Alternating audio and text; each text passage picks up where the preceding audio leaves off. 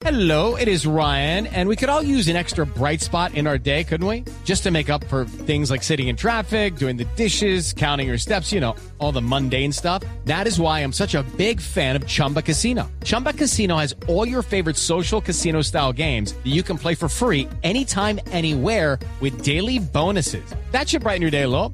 Actually, a lot. So sign up now at chumbacasino.com. That's chumbacasino.com. No purchase necessary. BGW. Void were prohibited by law. See terms and conditions. 18 plus. y bluradio.com. Ayer estaba Guaidó en Caracas, en un foro en la Universidad Central en Venezuela. Estaba esperando su turno para hablar, eh, hizo su discurso como lo tenía planeado, y en algún momento en su atril le pasaron un papelito. Papelito lo movía de un lado para otro durante toda la presentación y dijo, ya les voy a contar qué dice el papelito. Tomó el papelito, lo levantó y dijo, en este momento las FAES, las FAES son las fuerzas de seguridad del Estado venezolano, Sí, dice la fiscal Luisa Ortega que es una suerte de grupo paramilitar, porque antes el SEBIN era el que adelantaba esas operaciones contra los opositores y ahora se inventaron el FAES. fuerzas es- especiales. Fuerzas especiales, pero que están dedicadas solamente a perseguir opositores. Y entonces dijo en este momento, las FAES están en mi casa, me voy para allá a ver qué hacen y seguro que todos los diputados me acompañan. Doña Nora Márquez es la madre del presidente interino de Venezuela, don Juan Guaidó. Doña Norca, buenos días, bienvenida. Buenos días, gracias. ¿Cómo, cómo está usted, cómo está la familia Guaidó, doña Norca? Bien, estamos muy bien, gracias a Dios. Estamos Cu- fuertes. Cuénteme qué fue lo que pasó ayer, cuál fue el susto, qué pasó con la familia Guaidó el día de ayer.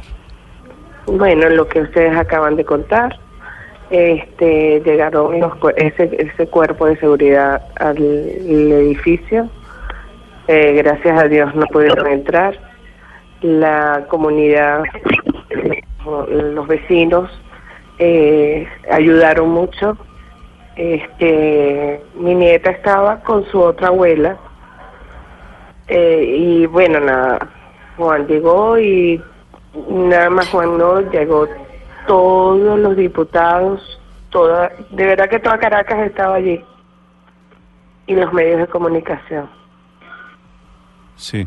Doña Norca, ¿y llegan y qué hacen estos señores de, de FAES? Pregun- preguntaron en la vigilancia por eh, Fabiana eh, y bueno, nada, eso es lo que tengo hasta ahí, lo más claro que tengo. Sí, doña Norca, después de que pasa todo esto, el gobierno de Venezuela niega y dice que eso es mentira, que nunca hubo FAES, que nunca hubo intimidación. Si los vieron, si había vecinos, ¿por qué lo niegan tan cínicamente? Bueno, porque ellos son así, ellos siempre van a negar. Ellos podrán tener el- la evidencia en la mano, pero te están diciendo que no. ¿Tomaron fotos de la presencia de los señores del FAES? Creo que sí, no, no, no te puedo asegurar, ah, creo. Sí, doña Norca, ¿y qué mensaje cree usted que hay detrás de esto? Porque al final afortunadamente no pasó nada. Eh, Fabiana, la esposa del presidente Guaidó, está bien, la, la bebita está bien, pero obviamente hay un mensaje detrás, ¿no? Sí, me- intimidar, a ver si tenemos miedo, pero no tenemos miedo.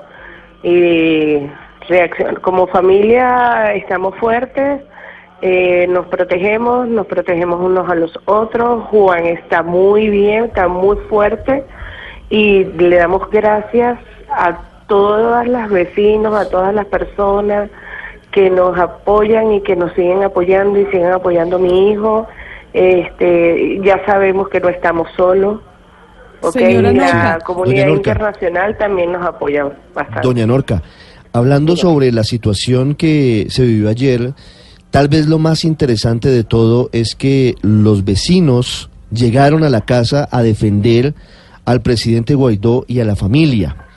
¿Eso cómo lo interpretaron y cómo se dio? ¿Cómo se enteraron de que estaba en, en marcha un operativo? Mira, ahorita la gente está mosca con todo, ¿sabes?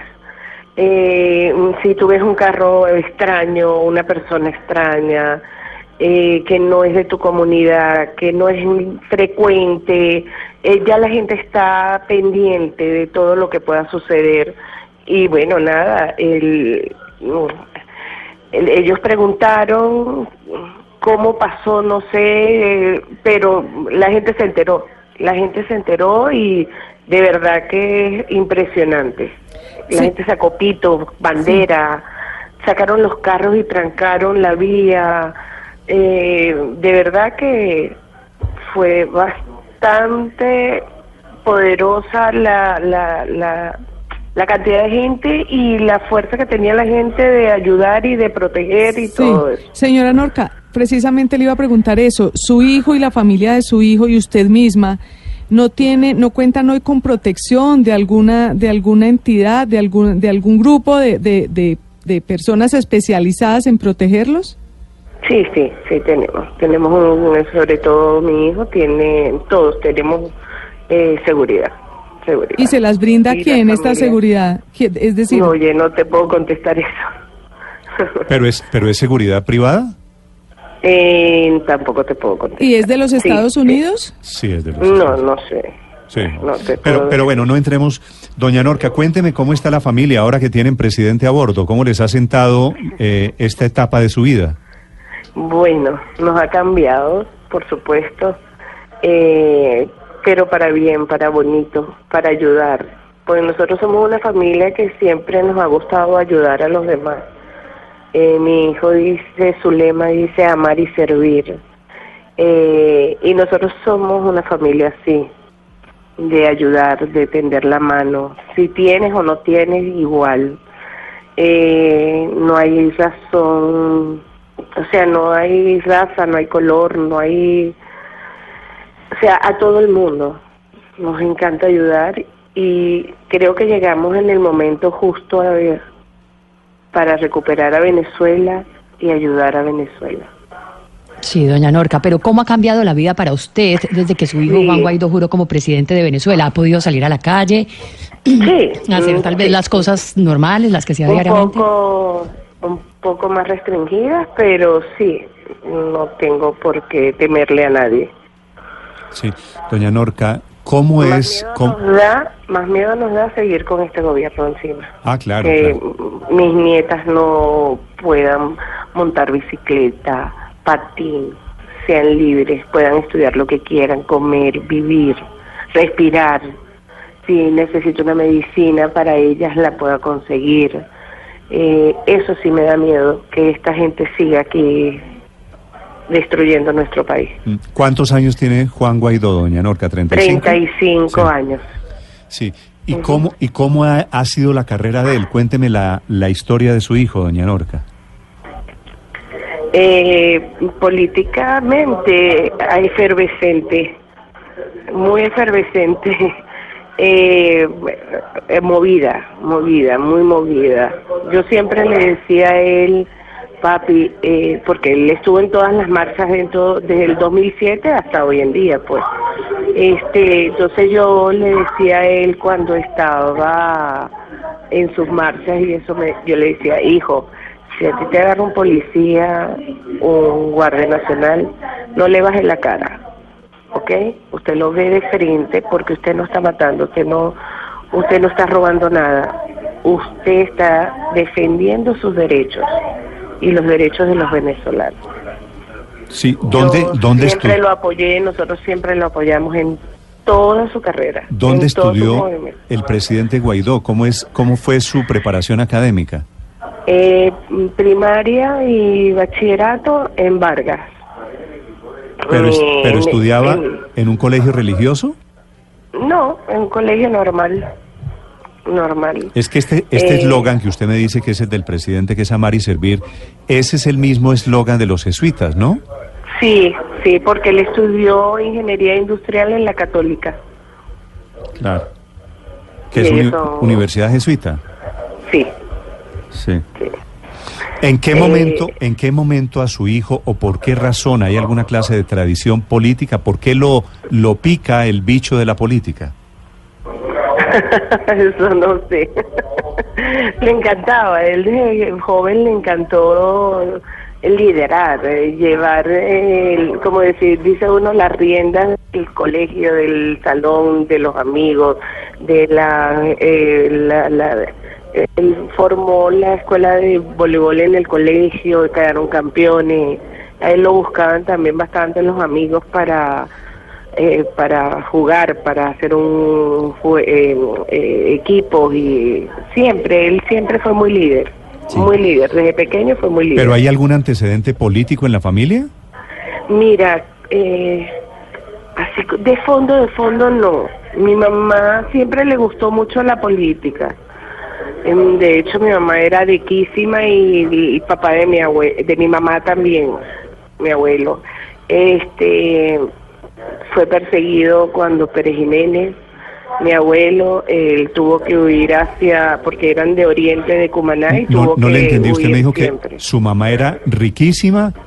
No, Adeca. Ah, adequísima. De los adecos. Adequísima. De la época, sí. de la época de adecos y copellanos. De adecos y copellanos, exactamente. Mi mamá, mi- la familia de mi, de mi papá y de mi mamá eran muy adecos.